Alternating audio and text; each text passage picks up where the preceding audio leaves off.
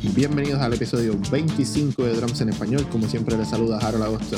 En el episodio de hoy tenemos una entrevista súper brutal con el baterista puertorriqueño Henry Cole de su grupo Villa Locura, el cuarteto de Miguel Zenón y un montón de gente más. Quiero comenzar el podcast anunciando quién es el ganador del giveaway. Gracias a ustedes ya sobrepasamos los 1000 downloads y estamos llegando a los 100 suscriptores en el canal de, de YouTube. Así que youtube.com slash Harold Agosto. El podcast ya sobrepasamos los 1000 downloads. Está disponible en todas las plataformas de podcast que prefieras. Apple Podcast, Google Podcast, Spotify, Anchor, la que tú prefieras. Y si está, y si prefieres alguna otra plataforma de podcast y no está disponible, por favor déjame saber. El ganador de este giveaway, que son tres pares de Palo Big Fair y un set de audífonos de Mini Audio, es Eric de León, de la plataforma de YouTube. Así que Eric, por favor, envíame un mensaje en Twitter a Drums en Español para ponernos de acuerdo y enviarte tu premio. Quiero también disculparme un poco por, por el audio. Esta fue una conversación súper brutal que empezó antes de lo planeado. Henry y yo estábamos caminando eh, buscando un lugar para sentarnos y dialogar, pero la conversación empezó tan y tan brutal que lamentablemente pues hubo unos pedazos que no, que no están en el pero de verdad, de verdad, una conversación que les va a volar la cabeza. Este, escúchala. Recuerda que pueden seguirnos a través de todas las redes sociales, Twitter, Instagram, Facebook, at Drums en Español, como ya les dije, el canal de YouTube, at uh, youtube.com slash Agosto. Y a Henry lo pueden seguir en Instagram, arroba Villa Locura. Así que con esto comenzamos el episodio 25 de Drums en Español. Parte de la cosa, pero después es un ritmo particular. O sea, Nueva York tiene un ritmo que te monta y cuando te montas no lo sientes. Cuando te sale y te vuelves a montar, pues lo sientes. Es, es igual. Ah, pasa al revés también. Si vas a Puerto Rico, te- es como el tren que va a, mil, a 100 millas por hora, te chocaste porque Exacto. más lento. Sí. Pero después de un ratito, entonces te, te acostumbras al ritmo ese, pues acá igual. Pero acá, Ese, ritmo, ese ritmo de, de- de Puerto Rico le cogí el gusto bien bueno porque lo que hice fue comer Bebo Barbecue. Pues mi mamá vive ahí en la marginal de, de Los Ángeles.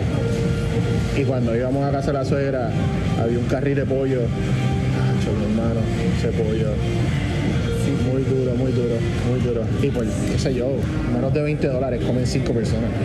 el Caribe, eh, está, creo que una de las cosas que crecemos es pensando que Puerto Rico es bien grande, pero en realidad cuando te sales y después vuelves, lo ves desde afuera, si, si, si te mantienes viendo desde afuera, es el Caribe y, y, el y tiene todo, es una isla del Caribe y, y eso es lo que es, no pare más. Pero en eso, está cabrón, es hermoso Es hermoso. pero es el Caribe. O sea, no le puedes decir a la gente del Caribe que, que sean como la gente de Nueva York. Exacto. Que ninguna de las islas del Caribe va a pasar. Sí, En ninguna. Eh, pero como es, la- la- cuando lo reconoces por la naturaleza de lo que es una isla del Caribe, con sus influencias y cosas, pues quizás es lo que lo hace que tenga tantas contradicciones y tantos líos, es que como tiene influencia de tantos lugares y tantas cosas que llegan que la, pues, de momento la gente quiere actuar como está en. Nueva York o porque está la información, pero la esencia es una isla del Caribe. Sí, sí. Pues de la Martinica, decirle al tipo, no, quiero que estés a las 7 y media en punto. bueno, es como papo. el bájale Caribe, sí, estás, así, eh, estás, estás allá, me- Bájale. estamos aquí en el Caribe. Y así es.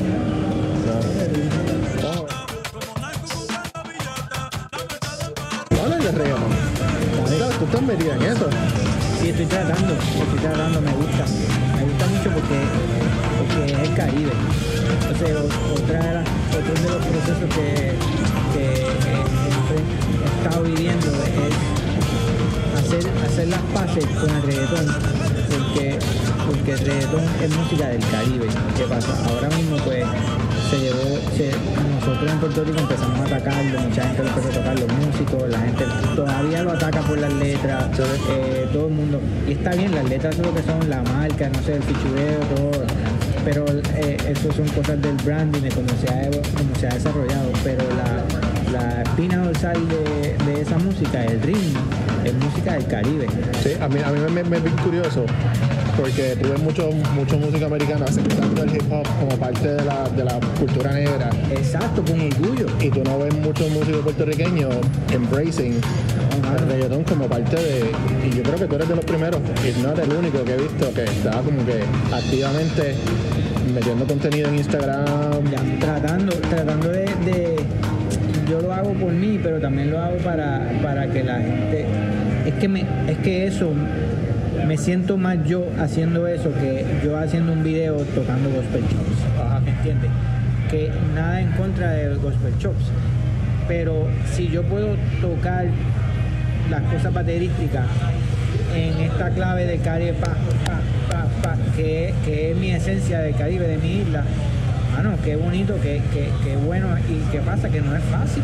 Ajá. Se subestima mucho. Se Sí, subestima señor. mucho. Pero entonces, eh, acá en Estados Unidos, pues eh, los bateristas, eh, Chris Dave, todos estos bateristas de gospel shop, de jazz, ¿qué, qué hicieron ellos? Bueno, y los de antes. Ellos cogieron los ritmos que estaban programados de Stevie Wonder y todo eso, y los tenían que tocar en vivo de Michael Jackson. Entonces lograron desarrollar una manera de tocar esa música que en- era basada en programaciones. ¿no? Gerald Hayward, este, Aaron Spear, toda esa gente, eso, esa música, los discos de Aliyah, todo eso era programado. Entonces, ¿Qué pasa? Pues lo mismo se puede hacer, o lo mismo yo veo que deberíamos hacer con la música nuestra, que es el reggaetón. No estoy de acuerdo. Entonces, este, lo que pasa con eso, que es muy chévere la punto baterística, pero en el fondo lo que me da a mí es un sentido de que, mira, es más yo, esto soy más yo que yo tratar de hacer otra cosa que no me siento Right. tan... Si no te sientes no identificado, no te llena. ¿sabes? Porque en los ritmos de reggaetón yo puedo tocar frases de plena, de bomba, de rumba, de todo, de- del Caribe, ¿entiendes? Entonces, eso, esa es la, la frecuencia que más me gusta. Y no, y no es muy lejos del concepto de, de improvisar en jazz, porque si, No si, lejos si nada. tiene, si tiene el quarter note en la mano derecha en el hi-hat, toda la demás improvisación nos fuimos con la mano izquierda. es bien, es bien, y no es fácil, te lo digo, no es fácil tocarlo bien. Entonces, al- eh, los músicos, yo veo que, que empezar, particularmente los músicos, ¿no? La- la- en mucha gente, pero en el caso de los músicos, empezaron a subestimar el ritmo y a subestimar de que, ah, pues voy a hacer este de reggaetón, que porquería, y todo esto, que va trip. Entonces nunca se tomó en serio y no vieron cómo podían entonces poner sus conocimientos eh, eh, más de estudiado y todo eso en ese formato que es música del Caribe. Sí. Entonces, pues ahora hay una separación increíble, porque entonces el género se hizo por sí mismo y los músicos se quedaron desde lejos.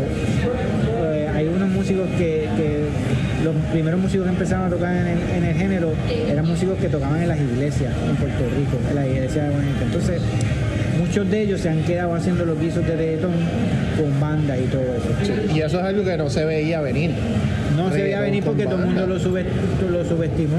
Que de los primeros que yo recuerdo, Vico sí, quizás. Vico sí, Tego, este, Plan B, Plan Plan B. B, eh, tenía. Entonces, Exacto, pero, Efraín tocaba con, con Estoritito un tiempo, ¿no? sí, pero por mucho tiempo, y yo creo que hasta el sol de hoy, se ha, no se ha cogido en serio como una misión de querer, mira, vamos a desarrollar esto, vamos a hacer, si esta es la música, los mejores que van a tocar esta música somos nosotros. Exacto. No porque es una porquería tumpa, tumpa, tumpa, vamos a ver qué le hacemos, porque, porque eso es lo mismo que están siguiendo todo el mundo con, la, con el gospel chops y todo Ajá. eso. ¿sabes? Entonces, pues yo digo, me siento más yo irme por ahí que irme para otro lado. Qué bien, qué bien. Pero, pero está bien fragmentado. Pero, pero es una escuelita chévere, por ejemplo, yo de los que tocan ahora mismo el hidromel en Instagram, que está con Osuna. Y, y, y esa es otra esquina, ¿sabes? Se habla que los músicos en Puerto Rico no tienen trabajo. Ahí perdieron un montón de capital, ¿sabes? Mira, eso, eso es trabajo que eso había. es- Eso es, eso es buen, buen, buen ejemplo. Este, una- yo me acuerdo de Eli decirme que en un momento él se iba ya a quitarle la batería. Ya que no quería tocar. Pero te hizo que, que- que Entonces, entonces lo llaman para hacer una bandita de un artista de reggaetón que está subiendo. Porque este el guitarrista Benson tocaba en Vía Locura, era parte de Vía Locura y, y tocaba con mucha gente. Benson es un talento que entonces, no, que me llamaron para hacer una banda de este chamaquito que está subiendo de reggaetón y ve, bla, bla. Entonces, ¿qué pasa? Ozuna se convierte en el artista que es, que casi los cogió a ellos de, en el momento preciso, a la hora indicada, y mira, se, se convirtió en un tipo más grande. Pero, pero, y quizás ahora ellos ven que pueden desarrollar eso, el, el género bien, porque son los que están tocando el género. Pero no había un movimiento de músicos tocando esa, el reggaetón en un nivel alto. Exacto. Eh, no había, no lo No, creo ver- que no lo hay. eh, Estaría interesante ver cómo la academia se transforma, cómo los programas de música se transforman para introducir eso como parte de- del currículo. Yo voy a hacer lo que pueda para, para por lo menos para yo seguir estudiando, elaborándolo. De, de- y si algún día me llaman o si algún día yo tengo unos proyectos que, que produzco pues, y puedo tocar este, este género y esta música, pues me encantaría y voy a estar, voy a estar feliz y quiero hacerlo bien, ¿entiendes? Sí, no, hay que, Este- también hay que tener un respeto al, al background, a la Sí. historia del género. Entonces, ¿qué pasa? La, cuando entonces viene ahora y es más común lo de tener las bandas, pues de momento tú ves a Luis Fonsi que entonces llaman a un baterista Ajá. americano porque toca gospel. Exacto. Eh, entonces, o, o J Balvin llama a otro baterista de gospel para... Y yo en Colombia digo, gente, pero entonces si no cogemos estos guisos que son los de la marca, la, la cosa nuestra, ¿cómo vamos a hacer? Porque entonces, si, si en Puerto Rico hubiera este tipo de bandas y de músicos, de- verdaderamente, pues este, tendrían trabajo para girar y volver. Sí. Entonces no le pueden, así no le, no le tiran todo el peso a que no hay suficiente club de jazz Exacto. o no hay suficiente guiso en Puerto Exacto. Rico. Es que no hay, es una Es que no lo hay. Pero Digo, si tú y, puedes... ven, y ven acá en Estados Unidos están cerrando muchos clubes. Sí, Tú, vas- tú vas a West Forest y tú los ves poco a poco que están... pero si tú puedes, si tú puedes eh, salir del país y volver y hacer dinero, pues va a ir bien. Entonces, ¿cuál es la música que se está cortando más? Pues la música urbana. Exacto. Pues vamos a hacer que vamos a meternos todos a tocar eso y a, y a- y hacerlo bien. ¿Qué pasa? La, el- ¿Te acuerdas del grupo de Isaac Delgado cuando entró a Alain y, y- Melón, ¿verdad? Este, yo he hablado con Alain mucho esto. La, ellos eran músicos que estudiaban fu- fusión y yaco y también eran bien tradicionales. Les dieron el guiso de Isaac Delgado, que es música popular, salsa, más de como un guiso normal en Cuba. Sí, sí. Y ellos transformaron esa banda en lo que se conoció como el género la timba, lo echaron para adelante, cogieron toda la influencia de NG y todo eso. O sea que la decisión fue de ellos, no era que ya eso era lo que se estaba era una, una cuestión que partió de los músicos. Exacto. Fue, una cosa más de... Entonces de ya sí mismo. las próximas bandas, ya todo el mundo decía, pues vamos a tocar timba, porque en timba podemos meter estas cosas de fusión, de yaco, podemos tocar estos acordes, podemos... Entonces el nivel musical subió, Subió. pero lo subieron ellos. Eh, ¿te ¿Entiendes? No lo subió No los no vino un productor, no vino la gente pidiéndolo. Lo subieron ellos, lo subieron ellos con fundamento, con mucha técnica y mucha, muchas ganas de tocar, tocar bien. Entonces, este, eso es lo que nos corresponde a nosotros, digo, o, la- la- no es obligado para nadie, pero es donde yo me Sí, encuentro. el, día- el día que yo descubrí, de nuevo, yo estoy viviendo en Illinois por tres años y estoy como que medio desconectado. Estaba en un maizal allá en Illinois. Y cuando regreso a Nueva York, Residente estaba tocando el Garden. Y vamos a hablar de Residente un momento. Sí, Y esa noche estaba Residente y Osuna a la vez en el Garden. ya sé, me acuerdo de ese día. Y, y para mí fue como que, ¿qué es esto? Sí, sí, Like, sí. yo- me tomó mucho tiempo entenderlo, al punto de que estoy así scrolling Instagram y mi prima está en el main stage viendo Zuna. Es como Ya, que, ok, espérate, aquí, aquí hay algo que yo no tengo la más remota idea que es, pero esto es grande. Sí, sí, sí. Yo lo vi en el 2017, cuando en las navidades que estuve allá, que, que empezó a salir, empezaron a salir los temas en la radio con Osuna, con el corillo de la el punte que hizo eh, Luyan, todo eso. Y yo me fui de Puerto Rico diciendo, aquí hay una cosa nueva. Hay un género nuevo porque suena, como yo, le, yo, yo siempre decía que era galáctico. Era como la, el reggaetón galáctico y el trap. y, y esa época, eso fue moviéndose tan rápido que ya eso tú lo puedes decir, no, eso era en estos años. Ya Exacto. es bien diferente, pero, pero ese corillo, pues sí.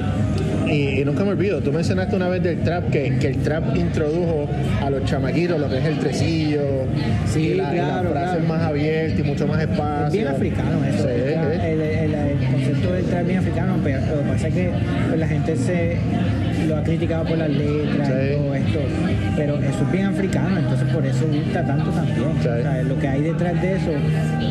Mira, si, si muchos programadores y, y cantantes de reggaetón, de música urbana, trap, se pusieran a tocar plena y todo eso, tendría un swing increíble también porque son gente con mucho sentido rítmico y con Sí, talento. y, no, y un vocabulario y con un cañón, un cañón. Pasa que estaban usando otro medio, pero la esencia rítmica es súper caribeña y es súper increíble. increíble. Mira, y esa experiencia con Residente, ¿qué pasó ahí? ¿Qué Ese tema, está- ese tema está bueno, en ¿verdad? La sombra. No, digo, yo no. Yo no me lo esperé. Yo no me lo esperé. Este, mira, la, la, la relación mía con, con viene de, de Calle 13.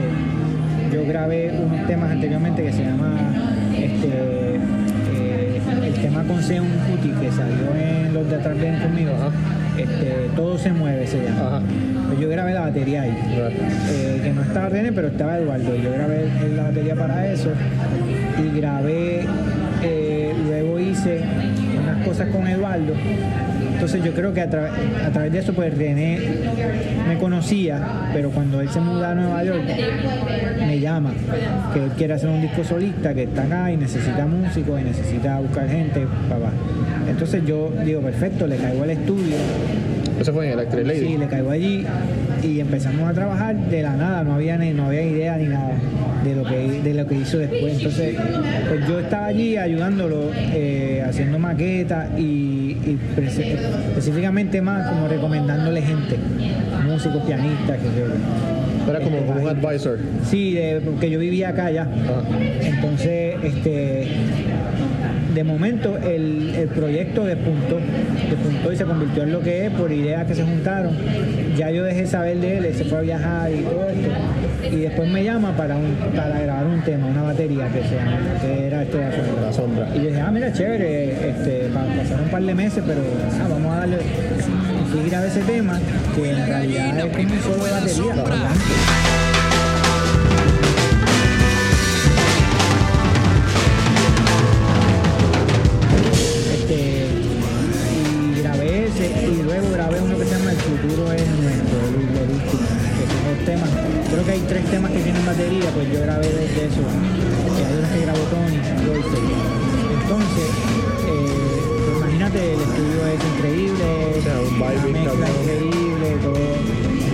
Escuchado mucho el material de Calle 13, o sea que estaba familiarizado con, con, con la letra, con la manera de cantar y todo eso, no había ningún problema. Entonces, pa- se quedó eso ahí cuando sale el disco, pues yo vi que él, él era un feature a Bombino, que sale en ese tema, feature Bombino. Entonces eso a mí me puso un poco down, eh, porque si le das para atrás, te acuerdas de un tema que hizo Jay-Z, que se llama eh, Show Me What You Got, Ajá. que a Tony hizo un feature. Ajá. Tony lo que hacía eran como unos feels, pero el hecho de que Jay-Z le diera ese, esa spot y le diera ese feature eh, ayudó tanto a la carrera de ambos, ¿no? A Tony como baterista y, y a lo que es el evento. Sí, Tony venía subiendo de chamaquito tocando la onda gospel y. Sí, eso, eso ahí lo digo. Entonces yo sentí que trabajando con René, a la hora de la verdad, eso iba a ser lo que iba a decir conmigo. Mira, ahí está este tema, pero entonces mucha gente ni sabe que soy yo en la batería. Sí. ¿Entiendes? Entonces le da, le da el feature a un artista de mucho más lejos que toca unas notas en la guitarra, que no es ni Omar, porque no, Omar mete un solo y todo eso. Entonces yo, yo ahí dije, tenemos un problema ahí como borincanos, que es que a la hora de darnos eh, ese empuje, esa ayuda de corillo, pues fallamos. Sí. Entonces- Digo, y, esa, y esa es como. No para tirarle la mala, pero siempre ha tirado como que el reggaetón desde el principio, que no, como que no ha podido pasar esa página. Bueno, entonces yo, yo el otro día se, se, se tiró ahí uno con coscuyuela o algo así. No, no, eso es, otro, eso es una historia. Yo, yo le agradezco la oportunidad y también de que gracias a eso yo grabé mi disco en Electric Lady, porque conocí a los ingenieros y conocí a todo el mundo, entonces después yo grabé mi disco este, ahí. O sea, gracias a ese- esos días que estuve ahí trabajando con él, pues conocí a gente y todo. Y el track está bien, pero, pero yo hubiese sido bien, bien especial que dijera featuring Henry Cole, entonces ahí está esa ayuda mutua Exacto. y no pasó, entonces dije, mano, pues, pues yo no estoy en ese rollo, yo, yo ve viviendo acá en Estados Unidos hace mucho tiempo y tocando con los mejores, los mejores, todo el mundo tiene talento. En ese cuarto donde hay cinco personas, todo el mundo se reparte el bagaje, todo el mundo atiende. Lo que hace la diferencia es quienes trabajan en corillo. Exacto. Eso es todo. Tú llegas a Nueva York, hay 50 mil bateristas, después hay 20, después 15, sube, sube 10, 8 tipos. Sí, llegas a ese nicho. y es Llega como ese día y son nueve. Dice, Mira. coño, ¿por qué aquel se movió un poquito más? Ah, no, es que aquel es de este corillo, de LA o de Texas o de Filadelfia. Entonces, ese detalle nosotros todavía tenemos que mandarlo mejor. Que por cierto, yo pienso que los del género urbano lo mandaron antes que, que esta otra escena.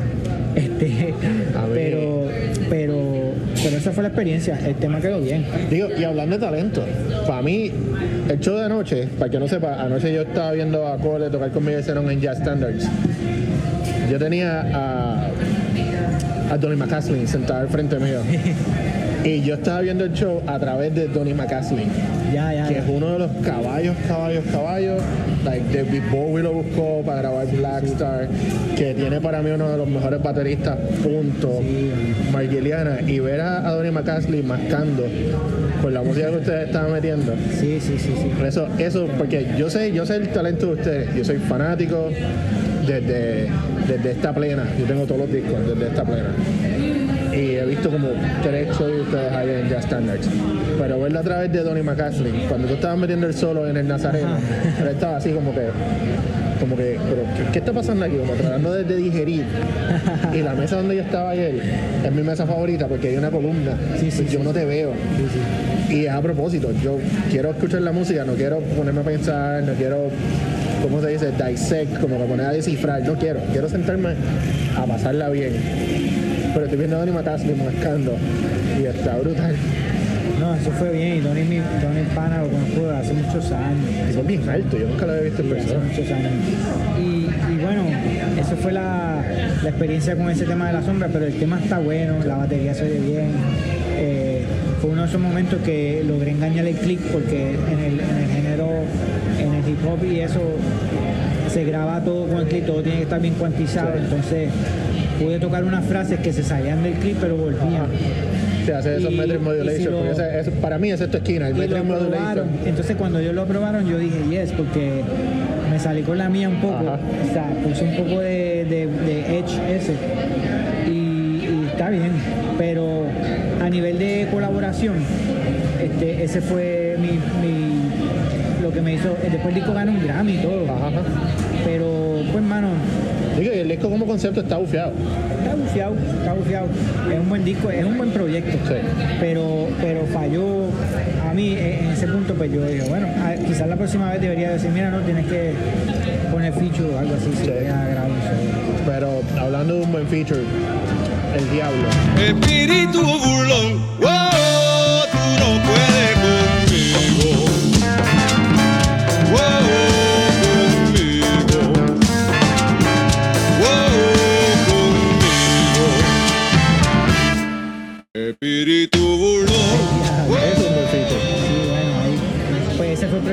ahí en el Lady después, después de eso entonces ahí fue con Tito Allen y la banda y, y sí eh, fue mi primer arreglo este de una ¿En canción serio ese fue tu primer arreglo? Primer arreglo. En Bolsi. Con un arreglo de Barreto Sí, y echarte la, la. Sí, sí, y quizás porque lo hice, mucha, mu- mucha gente no sabe, pero siempre que yo he escrito música para Villa Locura o para, para, Floyd Collective, yo siempre tengo en mente los venues en Puerto Rico que yo toco. Por ejemplo, Boricua o, o La Respuesta. Principalmente esos dos. Entonces yo siempre toco o escribo, yo siempre escribo, hago el arreglo, estoy allí. Paréntesis. Todos los que escuchan que no son de Puerto Rico y van a ir a Puerto Rico, el boricua es Río Piedra, la respuesta es Santurce. Sí, sí, tremendo. No hay más nada. Entonces yo estoy siempre arreglando y escribiendo pensando que estoy tocándole a ese público, como una ofrenda, ¿sabes? Y, y, pues lo hice, cuando hice el arreglo, lo hice pensando en el corillo de allí, de mira, normal, no hay ninguna presión ni nada, de vamos a tocarle a esta gente que, que es bien tripiosa y bien cool. Cuando se lo enseñó a Luis Perlomo, el pianista venezolano, Luis me dice, Henry, pero ¿por qué no le dice a Tito que lo cante? Tito, sí, sí, Tito está por ahí en Nueva York, y, en serio. Entonces, pues lo llamé y, la historia te, te la hago el cuento rápido. Tito me llama, bien buena gente, hablamos de música, porque es bajista, músico increíble. Empezamos a hablar de música, entonces me, me- toca el tema. Entonces tú tienes un arreglo del diablo. Y yo decía, dice, lo que pasa es que a mí me han preguntado de grabar eso por 30 años. Y yo siempre he dicho que no, porque ya eso se grabó. Ya eso se grabó y yo no veo por qué grabarlo. Pero, eh, así que, mira, 70% de probabilidades que no lo voy a hacer y 30% pues quizás. Pero envíame, envíame el demo para oír. Y yo, bueno, ok, se lo envié. Entonces a, la- a las varias semanas me, me llama. Me dice, mira Henry, escuché eh, eh, la canción, la primera vez que la vi, pues la dejé ahí, la cerré la computadora, después volví, la escuché tres veces corrida y pareció bien interesante y quiero hacerlo. Coño. Y así se hizo. Eso, eso es un honor. Y el video, y el video, primero que el tema está súper bien grabado, la producción del video, voy a poner links en la descripción. Sí, sí. Está bien bueno, bien bueno, bien bueno. Tito Allen es Tito no es como que hay que decir mucho más allá de eso. No, o sea, pero, pero él refració el tema, él se acomodó al estilo nuevo. Sí, yo, yo usé siempre el tempo original ¿sabes? para no alterar demasiado la- la- el tema. Sí, la- ¿Qué pasa? Luego que lo grabo, que lo enseño, empiezan a salir todos estos cocolos de la época de Barreto y de la época de Tito Valen. Entonces ahí la presión empezó. Ajá. Porque Sintiendo te la das presión. cuenta que la gente dice, anda, ¿qué? Un arreglo que es, Tito, ¿qué Tito eso? que ¿Cómo salió de dónde, ¿para qué? Entonces ahí hay, hay salseros que dicen tremendo trabajo, pero prefiero la de Barreto. ¿Sabes? Como yo pre- Sí. Entonces yo digo normal. Lo- yo no estoy compitiendo con Barreto si Barreto uno ídolos y especialmente ese disco. Ajá. O sea, yo digo eso mi- miles de veces. ¿Qué pasa? Lo que yo les digo también es que gracias a esta versión, una nueva generación Exacto. oye esto y decide quizás oír la original. Exacto. Entonces el disco indestructible se sigue inmortalizando está tan cañón. Disco que, está tan cañón. que por todos los lados que, que lo vea, pues sí estoy bien feliz de que eso se dio. bueno. Sí, sí, sí. Ese disco indestructible es como por otra esquina tan cañona. Sí, no, el sonido, todo ahí está. Está es increíble eso. Pero sí, mi primera arreglo So, hablamos del disco, y hablando de arreglo, este disco con Seno ya. me ha tomado tiempo y esfuerzo digerirlo. Porque no es, por ejemplo, yo pienso en el disco de, mi primera impresión es que iba a ser como el disco de, ah, Rafael. no, el de, ah, el de los boleros, Almaden- Sí, Almadentro. el de Rafael sí. ¿Sabes? Que eran como que rearreglos, pero, pero la estructura del tema estaba ahí. Entonces fue conceptual, pero Ya. down the rabbit hole. Sí. Es como que, y yo soy súper fanático de Maelo.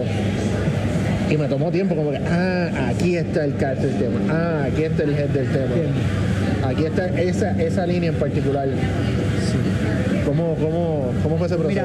Mira, la, la- igual yo pienso que, que si uno si uno se pone en la mente eh, no la presión esa de que Maelo de compararlo ¿no? este es bien difícil trabajar un proyecto así me imagino que habrá sido difícil para Miguel pero cuando tú oyes Maelo muchas veces y escuchar esta música en realidad lo que yo agarro es la esencia de la música Ajá.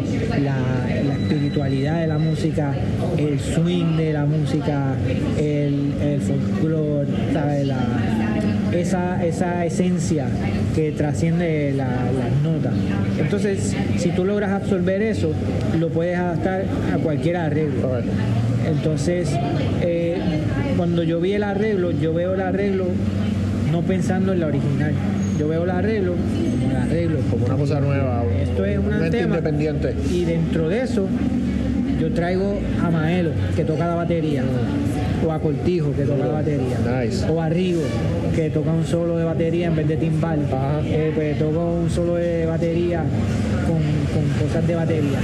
O sea que yo traigo la personalidad, no, tra- no trato de traer el, el- el contenido que ellos tocaron a. Ah, Hay que, hay que estar escuchando, dale pausa, digiere lo que acabas de escuchar, porque hasta a mí me acaba de volar la cabeza. Cabrón, no había pensado en eso. Qué cabrón. Y así, es- eh, así es con, así, así yo hago con todo. ¿Entiendes? Por, e- por eso para mí la música no tiene barrera. Porque yo no estoy, yo no estoy pensando en el, en- en el contenido, yo estoy pensando en la esencia, Ajá. en la, en la espiritualidad de la gente. O sea, yo, yo pienso cómo Lagarto toca el de quinto y yo toco eso en la batería, Ajá. pero yo no estoy tocando lo que él está tocando en el de quinto. Yo solamente absorbo la esencia de la persona. Ajá. Sí, y que si te, si te sale un leak de lagarto por eso de que te salió, es, pero es porque ya está en Sí. ya lo tienes corriendo en la sangre. Entonces cuando, cuando tú ves la música de esa manera, todo puede ser tu influencia. In- Incluso bateristas que sean mi influencia, ahora yo casi, ya yo oigo los bateristas, pero gente que yo estoy poniendo en la música, Tito Trinidad, Bruce Lee, Ajá. este, Kobe Bryant, ¿entiendes? Tú, tú sabes que yo estoy como que en esa onda. Yo escucho música por la disciplina de escuchar música, pero no escucho baterista. Y me gusta escuchar política y arte y cosas así que me inspiren como que a tratar de empujar lo que hago en la batería. Sí, Porque veo estas otras disciplinas, woodworking, camarón. ¿entiendes? Puede la esencia de, de, de Paco, de, de Changuito, obviamente Giovanni, mi ídolo. eh, pues eso no tiene que ver con, algunos bateristas piensan, no, de que esto es baterista, esto lo saqué de fulano, esto lo saqué. Pues ya yo no lo veo así. Sí.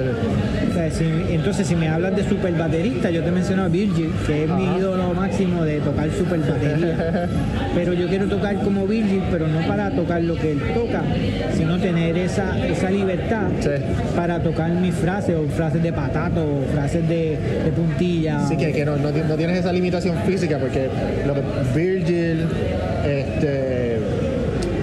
Se me olvida el nombre del drummer Nature. ah, también artista más en el DW. eh, Marco Miniman o Thomas. Minem, Thomas Lang, Ah, ese. Thomas Lang. Tú sabes que, que la cosa física la llevaron a este otro nivel Sí. y tú tienes toda esta cosa física para cuando quieras tocar lo que tú quieres tocar. pues una no tienes referencia. ninguna restricción. Sí, es un- No ejercicio de coordinación. es una exploración del instrumento de- desde el aspecto físico. Ahora, el contenido, eh, como tú, como tú pones este, la- los bomberos de Mayagüez, las bomberas de Mayagüez, eh, en la batería tocando como. Ajá. ¿Entiendes? Entonces, eso es lo que a mí me gusta. Eh. No es tocar como él necesariamente. Él O sea, me dice, esto es posible. Pero ahí tú entras no tan solo con un lenguaje baterístico, pero entras con la esencia de la persona. Entonces, Maelo está ahí, en, en el disco de esa manera. Porque yo he visto a Maelo, sé cómo él baila, sé cómo se mueve, sé que él es bien rumbero, sé que Ay, él es bien cabrón. ¿Entiendes? El H de él, eh, cantando la clave, cantando los soneos, el fraseo. No, que tiene un flow físico, tú sabes. Exactamente, pues yo me copio de eso, lo pongo en este arreglo. Y de momento aparecen unas partes que me acuerdan la original, pues ya digo, ah, mejor todavía. Exacto, exacto. Ah, más, más obvio. Pero, pero así es el proceso. Así es el Ah, proceso. ya me has volado la cabeza. Así es el proceso. Te, eh, te volé la cabeza porque en realidad es bien lindo cuando lo ves Sí, así. sí, sí, sí, sí. Porque dices, coño, por eso yo puedo meter. Mira, yo veía videos de los Wailers. Yo, yo he dicho esto mucho. Yo veía videos de los Wailers en mute. En mute. Para solamente ver los tipos meneándose y tocando los instrumentos Ajá. sin el sonido, solamente la sensibilidad. Entonces yo veía a Peter Tosh así, con ese flow, Ajá. y yo no lo escuchaba. Yo solamente veía eso y yo decía, ok, yo que las notas son las notas. Eso no cambia. Eso está No escrito en papel y eso está la así. batería es la batería. Yo lo que tengo que absorber es esta esencia.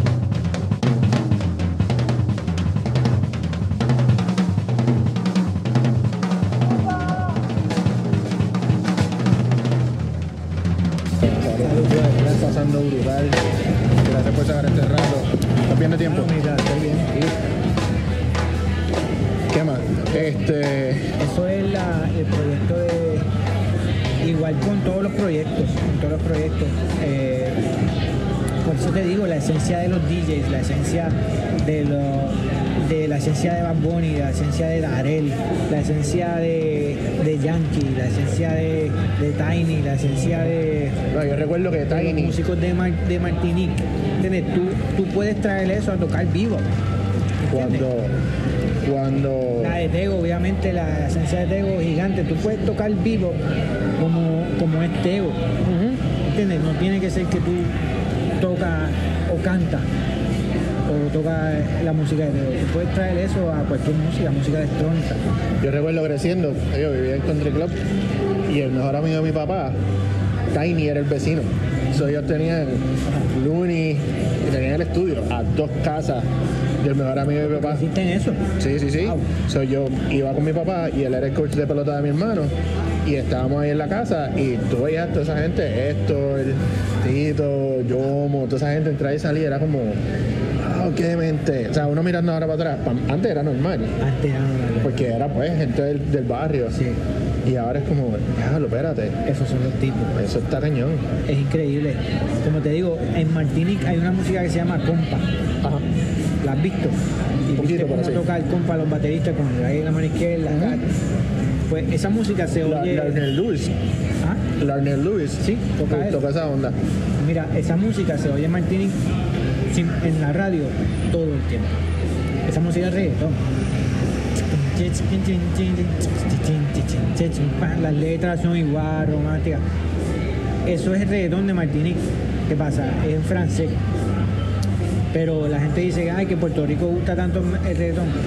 Es la esencia del Caribe lo que gusta. San Tomás, esa es la esencia del Caribe, ¿no? Las letras se, se volvieron más para el hip hop y el rap eh, americano, eh, hip hop y todo eso, Sí. pero la esencia rítmica es la esencia de la isla. ¿Entiendes? Eso es el Caribe. Qué cabrón. Entonces, conviértete, sé el spanky del, del reggaetón. ¿entiendes? No imite al spanky tocando acá en las iglesias gospel, sino como, como tú traes esa esencia de Thai Tribe al reggaetón. Eh, ahí está, Estoy volado, estoy volado. ahí está la llave, Estoy, estoy volado. la llave. Y eres tú, entonces nunca vas a estar, o sea, yo no puedo estar pretendiendo ser quien no soy. Yo, yo tenía una experiencia así de pretender, eso, de pretender, ¿cómo le llaman eso? El imposter syndrome. Y me llamaban a tocar unos par de guisos de hip hop, a tocar como Dillafields y cosas así. Es como que entiendo lo que es, pero no, no, no estoy envuelto, ¿sabes? Estoy tocando la cosa mecánica, pero no estoy envuelto, no soy parte de, de crear la música, de estar en la música. Claro, So, ya, ya enti- entiendo dónde va. Yo, yo descubrí, yo, yo encontré mi esencia tocando jazz, especialmente el, eh, digamos, straight ahead. Ajá. Porque el comping del straight ahead es lo mismo que el quinto Ajá. y que el subidor. Entonces cuando yo estoy haciendo comping, yo no estoy pensando en Philly Joe, yo cojo la esencia de Philly Joe, pero yo estoy pensando en los muñequitos, en Joe Bandao, estoy pensando en, en los bomberos, en Feliz Alduén y todo eso. Entonces yo voy a Smalls y toco straight ahead, pero yo no estoy diciendo tengo que tocar como Philly. Yo voy a tocar como una persona que, que toca el quinto, que es el el bombo. Entonces es la misma. Y, li- y literalmente yo estaba viendo eso anoche. Sea, hubo momentos, minutos largos, cuatro minutos, tres minutos de un solo bajo que era el y bombo y un poquito de comping con el hi-hat y ya. O sea, tu mano derecha, un acento aquí, un acento allá. Es con- eso es quinto, eso es tocar el quinto, subidor, como repinique, lo que sea, requinto, es el mismo personaje. ¿Y cómo, cómo tú logras tocar con toda esa intensidad a un volumen tan bajito? Pues mira, la, la- eso viene de, de- primero que es una necesidad. O sea, yo siempre, yo soy rockero, en realidad yo soy rockero. No es que soy rockero, pero mi, mi, mi naturaleza es de querer tocar duro. Pasa, cuando, cuando estás tocando en una banda que eh, con trabajo, piano, que no hay monitores, pues yo, el, monitor ese está apagado, el acústico totalmente, pues si yo me voy a de que estoy tocando bajito, no voy a ser feliz porque estoy siempre reprimido. Ajá. Entonces yo dije, ok, este es el volumen, yo voy a poner mi naturaleza rockera en esto. Y este es mi, este es mi range, de aquí a acá. Entonces desarrollé eso y lo hago porque, porque, porque está la, la esencia ponca rockera, pero este es el límite de las dinámicas. Pues así, tocamos así, pero no voy a estar tocando brocha porque no puedo tocar bajito, Ajá. ni voy a estar tocando con, con las manos toda la noche. No, no, yo voy a tocar en la iglesia, que hay un eco increíble, pero lo voy a, voy a tocar con la misma intensidad, porque eso de que, ah, pues toco brocha porque suena muy duro Sí, la toco, sala. toco rods. No, pues no. Entonces, eso es un arte, tocar así con esa ahí, intensidad, pero bien ahí. chiquito. Pero viene de ahí, de, de que no puedo quedarme así con la guardia. Yo digo, a veces pienso en eso, como que yo llevo tocando casi 20 años. Y ya, yo creo que fue Steve Smith que dijo hace un tiempo cuando regresó a tocar con Journey. yo me fui de Journey siendo un Bruce Willis, siendo, siendo un Chuck Norris, y regresé siendo Bruce Lee. Porque, eso, wow. pero, pero es eso, tú sabes. ¿Cómo puedo tocar más con menos? ¿Cómo puedo ser más dinámico? ¿Cómo puedo dar más intensidad con menos volumen? Digo, y estamos hablando que él toca arenas. Y si tú, y si tú a Bruce Lee. Y si te Bruce Lee, te, te voy a buscar el clip de eso. Bruce Lee caballo, te lo digo. Eh, bueno, está rockeando, está rockeándola ahí. Entonces, este, es, es eso, es eso. Este, viene de ahí. Entonces, pues, pues, eh, ¿cómo vas a tocar todo lo que tú quieres tocar? Pero este es el el límite de volumen. Tocando rock eh, me pasa ahí al revés, ¿no? Hay veces que yo, por ejemplo, voy de un guiso de Fabián Almazán de Trío. El día siguiente aterrizo en Colombia y toco un festival al aire libre con Draco. Vamos a hablar de eso. Sin ensayo, sin ensayo, nada soundcheck y un- media canción y dale, nos vemos en el guiso. Con el monitor, con, con todo, la batería. Platillo 24. Que es un feel diferente porque el, el instrumento no responde igual cuando está en un club chiquito. cierto, que era mi primera vez con Iniers y hablé a Click y no había ensayado. Claro. Y ellos tocan casi todo el tiempo. Entonces, este, eh, fue una situación increíble porque todos mis sentidos tenían que estar alerta y fue como una nota casi de, de wow, wow, todo está. Y lo hice súper bien todo. ¿Qué pasa? Todavía no he tocado suficientemente corrido a ese volumen para saber, como dice Steve Nick, cómo hacer, cómo darle menos. Ajá. Quizás había momentos que yo sentí que toqué demasiado de duro. Pero es un arte, es como Sí, sí. tocar con el bajo acústico. Te va, te va a tomar años quizás saber cuál es la referencia del sonido. Pues así, este, en conciertos grandes, a ese nivel de volumen, pues quizás necesito una consistencia de varios meses, quizás un año tocando a ese volumen para entonces lograr ¿Tú crees que por, e- por eso es que vino la paloma? Sí, claro, totalmente. Y por el, y por el género urbano también. Ajá. By the way, la paloma. Entren al Instagram de, de Henry. ¿Cuál es tu handle? Villalocura. Villa Locura. A Villalocura en Instagram, la paloma. que es una DW Collectors. Sí, no, es una IW eh, Performance, ¿no? La que anterior. Que gracias a Villa Music y a DW, pues me dieron un buen auspicio y decidí, decidí comprarla para un guiso que se canceló el mismo día, tres horas antes.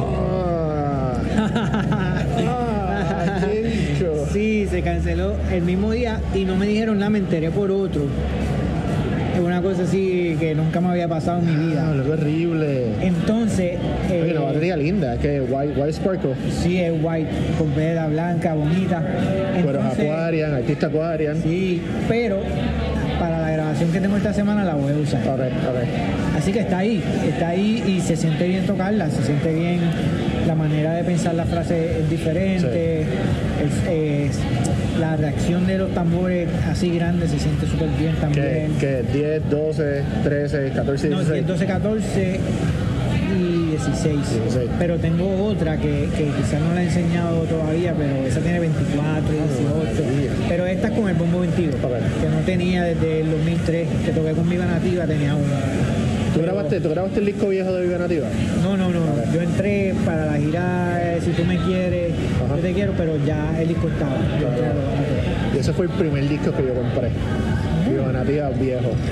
La de mi dinero, ir a la tienda, Sí, me acuerdo de ese disco. comprar ese disco. Tengo como 14 Grupo, años, una cosa así. Corillo. Todavía, todavía están dando bandazo, que está bueno. Sí, sí, sí. Allá de- del, del, del noroeste.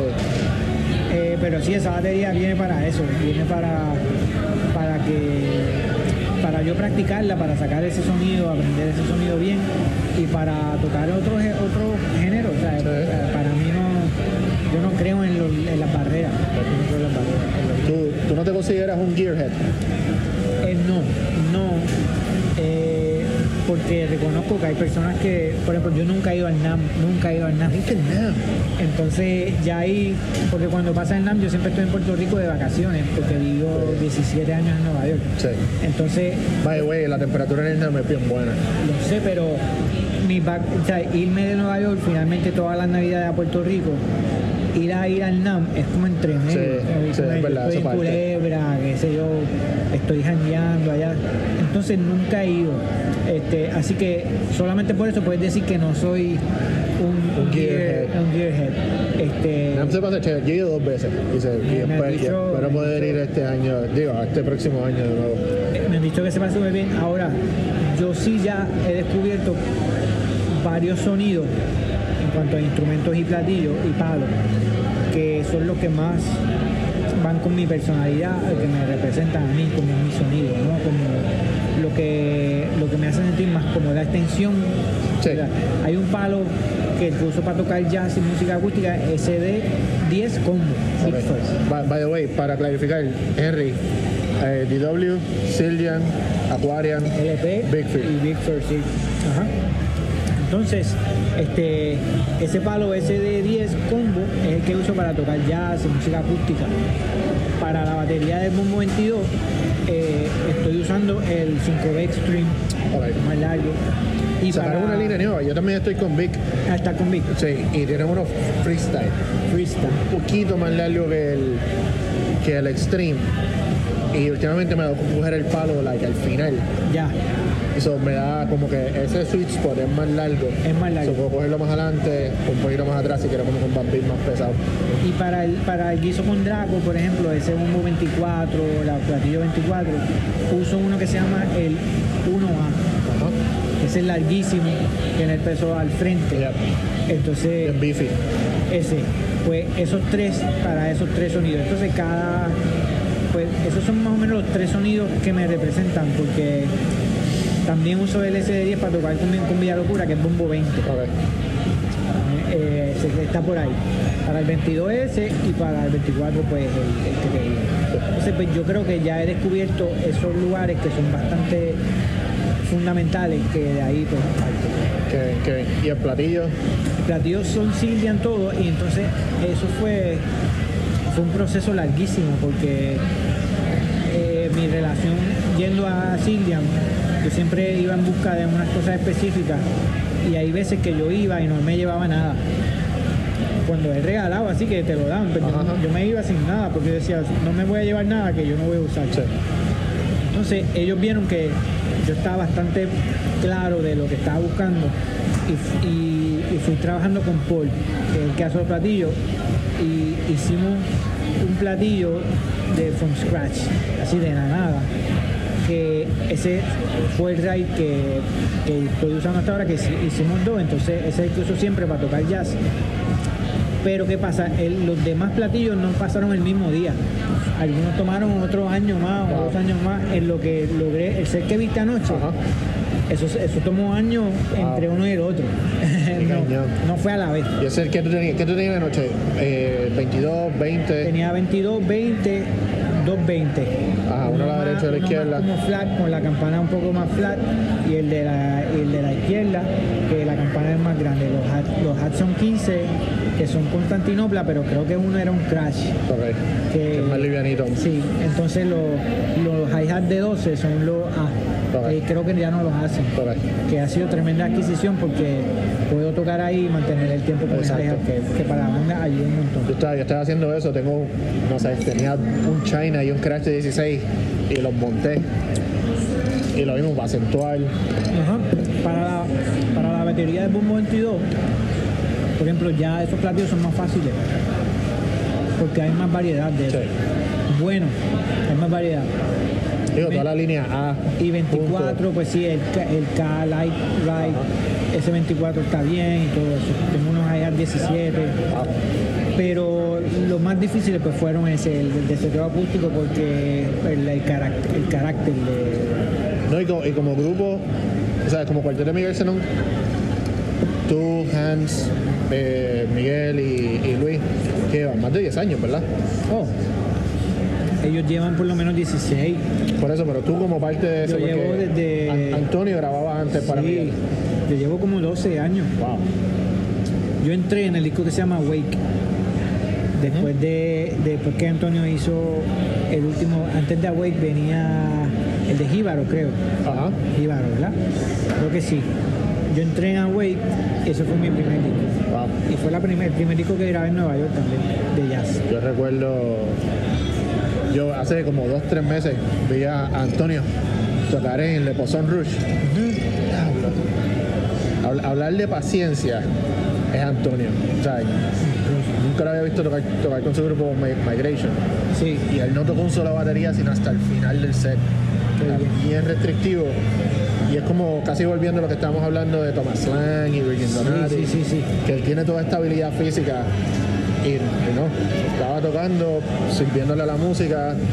no, Antonio es una persona que tiene una técnica de las manos increíble. No, y los pies también. una cosa- que yo siempre lo he admirado por eso, por, por los, por los chops. Este, y cuando entré al grupo Miguel, pues, y con David, yo empecé a tocar con David en el 2003. Y Antonio también era el que tocaba ahí. Entonces yo lo oí muchos años para entrar a esos dos grupos. Lo oí bastante para aprenderme la música de esos dos grupos eh, y entrar y todo. Ustedes nunca consiguieron en la escuela cuando estaba en Boston. No, Antonio es mayor. Yo estuve, y yo estuve seis meses nada más en gradué. Fui a Puerto Rico. Este, pero, pero sí con el equipo eso, eh, esa- esas cosas. Qué cañón.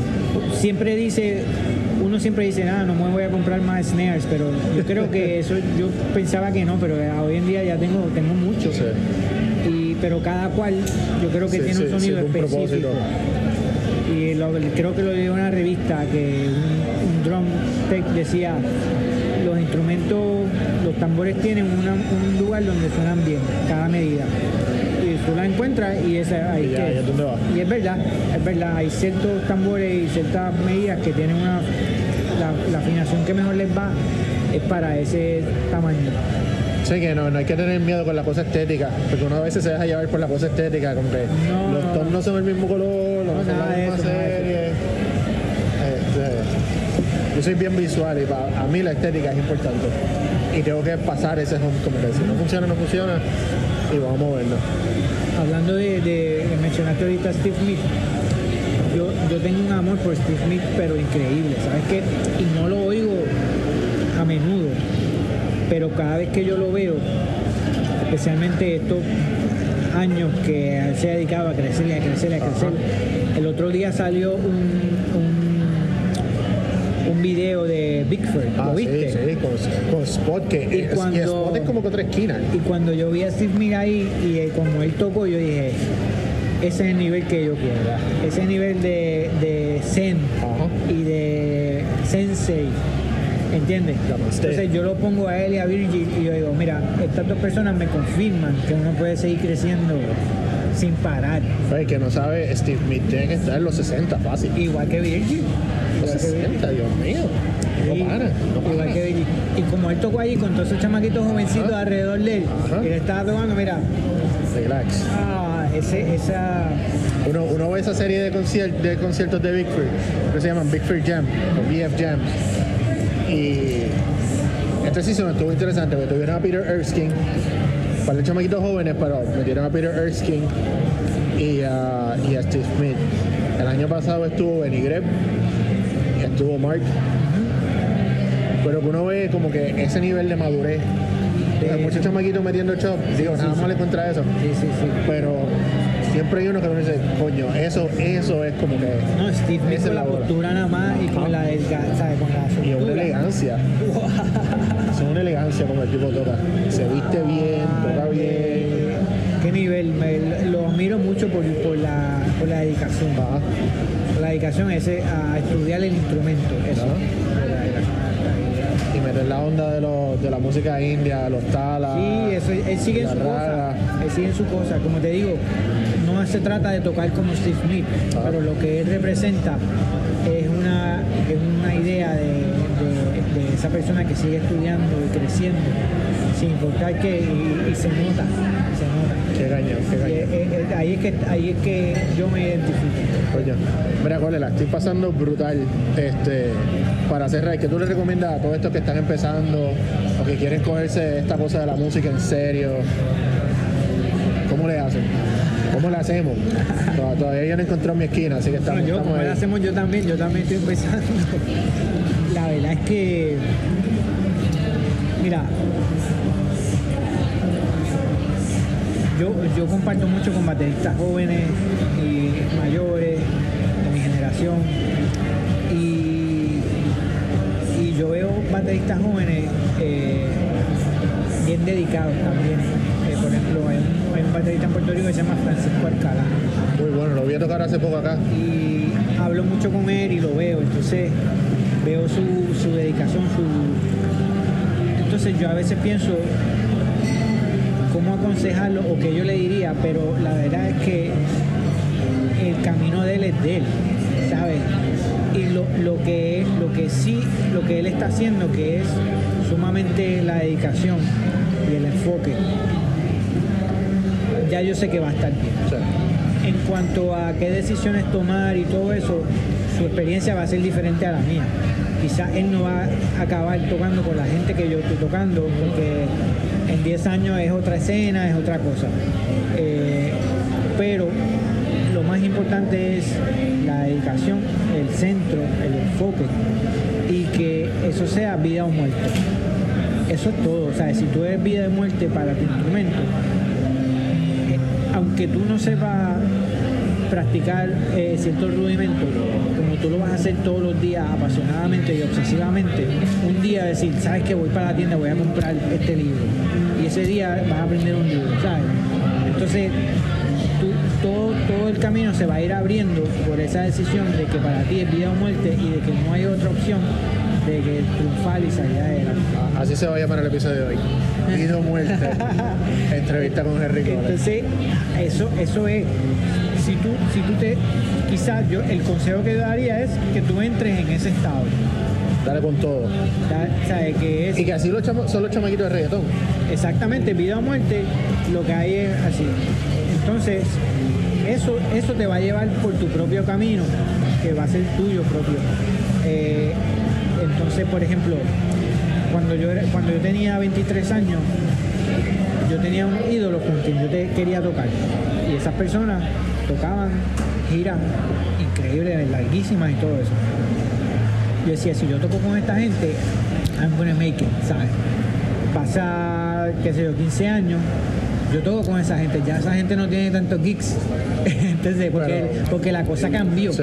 Entonces tú Digo, tienes que estar... paréntesis, no, no, no es poca cosa. Está hablando de Gary Burton, está hablando de Quincy Jones. Ah, bueno, sí, sí. Hablando de Quincy Jones, que Este. Quincy Jones no tiene tantas fechas como antes, pero No, una claro, gira claro. con Quincy Jones está cañona. Entonces, eh, ¿qué pasa? El- tú tienes que, pero tú tienes que estar listo para adaptarte a qué es lo que está pasando en tu, en tu, en tu momento, en tu generación. Van cambiando las generaciones. Entonces, eh, si eres de Puerto Rico, no te puedes enfocar en solamente una cosa, porque en Puerto Rico nadie es una cosa, nadie, todo el mundo mezclado. Y si tú eres de allá, ¿te gusta el gospel shop? Sí, pues mete esos gospel shop en la plena y en la bomba, pero no es que seas bombero ni plenero, es que también vayas a la música electrónica y esto es pero date cuenta que es todo. Y esa es nuestra marca, ese es el superpoder. El superpoder de nosotros que somos mestizos. ¿Entiendes? Y solamente va a salir la música mestiza mejor construida de Puerto Rico porque, porque tú no vas a ver Bad Bunny de Cuba. No va a pasar. No va a pasar porque no hay nadie, na- nadie tan mezclado en Cuba. ¿no? Va a haber artistas increíbles en Cuba, pero ese sancocho de cultura, que lo que es, que es fabuloso caída con Bob Marley y, y reggaetón y todo eso. Esa mercocha, eso se da en Puerto Rico nada más. Benito, si estás escuchando eso, Dame una llamada a Henry, por favor. No, no, no hay, no hay gente así en, en México. Yo he ido trap de México en México hay artistas increíbles, pero es que Pero no tan no es mezclado, es, no es, es la mezcla, es la mezcla. Entonces, es mezclado. eh, yo soy mezclado y eso yo lo asumo y, lo, y lo- me, me encanta. Coño Henry, ha sido un honor tenerte aquí. Le pasa un cabrón. Yo creo que esta es la. No ha habido clase de batería en la vida que he cogido que ha absorbido tanto. Entre lo que escuché anoche y esta conversación va a estar como dos semanas sin poder hacer mucho porque es mu- es mucho que absorber. No te voy a enseñar el arreglo ahora de dónde va María. Vamos a darle. Así que, Corillo, estamos hablando. Nos vemos la semana que viene.